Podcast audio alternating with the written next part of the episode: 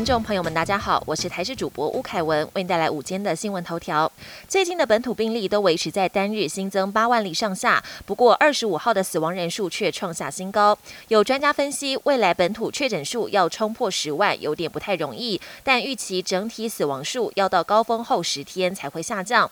由于长者疫苗接种率依旧不太够，死亡率不排除会超过指挥中心原本预期的万分之十。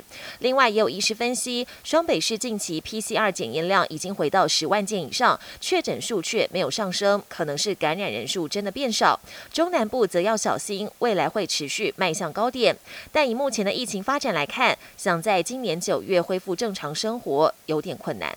为了舒缓急诊医疗量能，加速确诊者领药速度，指挥中心宣布，从今天开始全民适用快筛阳性就算确诊。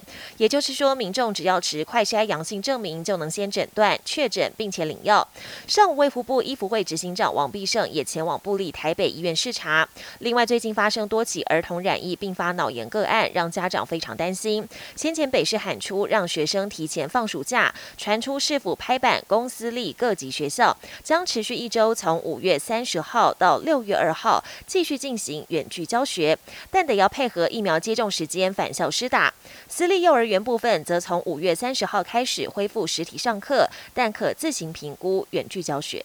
国内出现多起确诊儿童并发脑炎的案例，指标警讯之一就是发烧超过四十一度。小儿科名医王维利在脸书发文，近来看到一些育儿社团中有妈妈老是用过来人的经验，在留言中灌输别人错误知识，甚至有妈妈叫家长不要退烧才可以提升免疫力，忍不住说重话，再度提醒孩子发烧时需注意的四大现象，包括退烧后活动力不佳，以及孩子本身若有热痉挛或癫痫病史、心。脏病史、慢性肺疾病、代谢疾病等都要更积极退烧。国际焦点：美国德州小学二十一死枪击案震惊各界。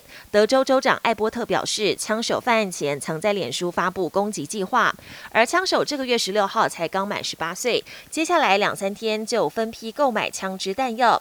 美国总统拜登表示，让十八岁青少年拥有枪支根本是错误的，是时候采取行动。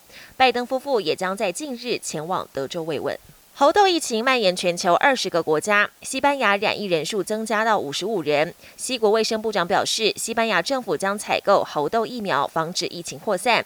目前，欧洲和北美已经出现超过两百个确诊或疑似个案。另一方面，瑞士罗氏大药厂表示，他们已研发出三款可检测猴痘病毒的快筛试剂。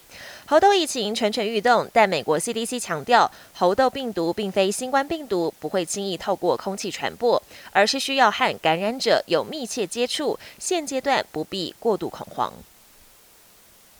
为了扩大兵源，俄罗斯国会通过新法，取消民众从军的年龄上限。按现行法律，只有十八到四十岁的俄罗斯公民以及十八到三十岁的外国人有权加入俄国志愿役。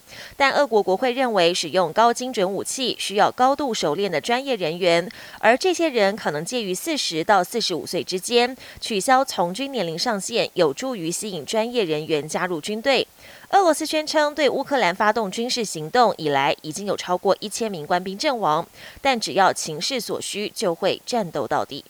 本节新闻由台视新闻制作，感谢您的收听。更多内容请锁定台视各节新闻与台视新闻 YouTube 频道。